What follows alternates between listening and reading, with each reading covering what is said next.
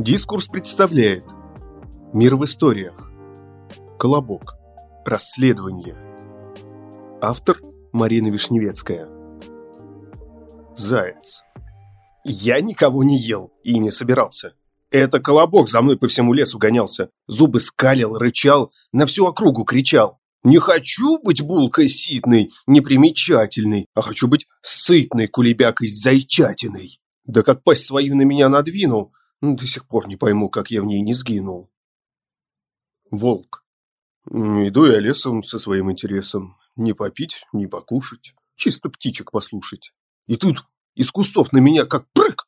Я подумал было, что это бык.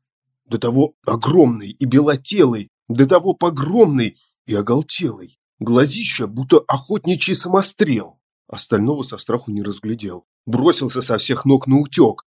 Говоришь, начальник, это был колобок? Сомневаюсь. А впрочем, тебе видней. Сам я в жизни не видел зверя страшней. Но как после этого жить, начальник? Как по лесу с подругой гулять ночами, если каждая встречная булка готова наброситься из закоулка? Медведь? Не знаю. Не помню, не видел. А увидел бы, не обидел.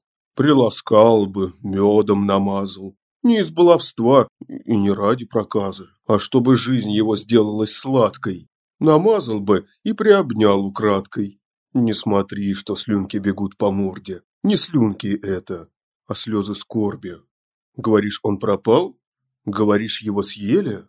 М -м, вот свидетели сосны, вот свидетели ели. Подтвердят, я и мухи не обидел ни разу. А его бы увидел, только б медом намазал. Лиса. Сама я мучного не ем, худею. Но зайцу этому лиходею вовек не прощу. Уж как он его по лесу гонял до полной потери веса. Был колобок, а сделался блин. Так и носился между осин. Что тебе колесо от повозки, ненамасленный, бледный, плоский. А потом вдруг с пригорка наискосок и покатился в соседний лесок. Все-то вздыхал по дедушке с бабушкой, а уж сам бедолага был меньше оладушка. Да что оладушка, меньше пельмешка. И хоть серый волк ни минуты не мешкал, а только ловить уже было нечего. Медведь наш Потапыч до позднего вечера зря все тропинки и кочки обшастал. Так и пиши, виноват ушастый. Загнал, замучил, извел на нет. От следствия скрылся, пропал и след. Но если суд примет правильное решение, так и пиши. Приговор приведу в исполнение. Дед. Колобок, домашнее имя Коля, был сразу нацелен на то, чтобы из нашего поля зрения укатился на оперативный простор, огородами за околицу, а там, глядишь, за бугор. Потому что не нашего был он помола, не нашего колоса. А что пел хорошо, так ведь пел он с чужого голоса. Не сбегают свои, не бросают своих без хлеба. Разве можно так с бабкой? Разве можно так с дедом? Значит, был от рождения на школе душевно заплесневелым. Перешел своей черствости Коля все мыслимые пределы. Отрекаемся от него и ото всех его безобразий. Эй, старуха, сгреби по сусекам, хватит бегать в магазин. Бабка. Ну, не знаю, не знаю, вмучится ли подоплека.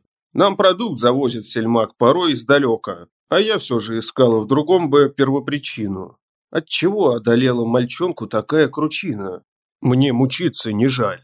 И сметанки не жаль, да и масла. Только б знать, что сбежал наш пострел с пылу, с жару, а все ж не напрасно. Что на свет поглядел, и что песен попел разудалых. И кого не встречал, всяк его привечал. Славный малый. Звери хором. Подтверждаем, он песен попил довольно. Заверяем, скакалось ему привольно. Уточняем, он был агрессивным малым. Но мы дружно скорбим, что его среди нас не стало. Читал Носачевский Николай.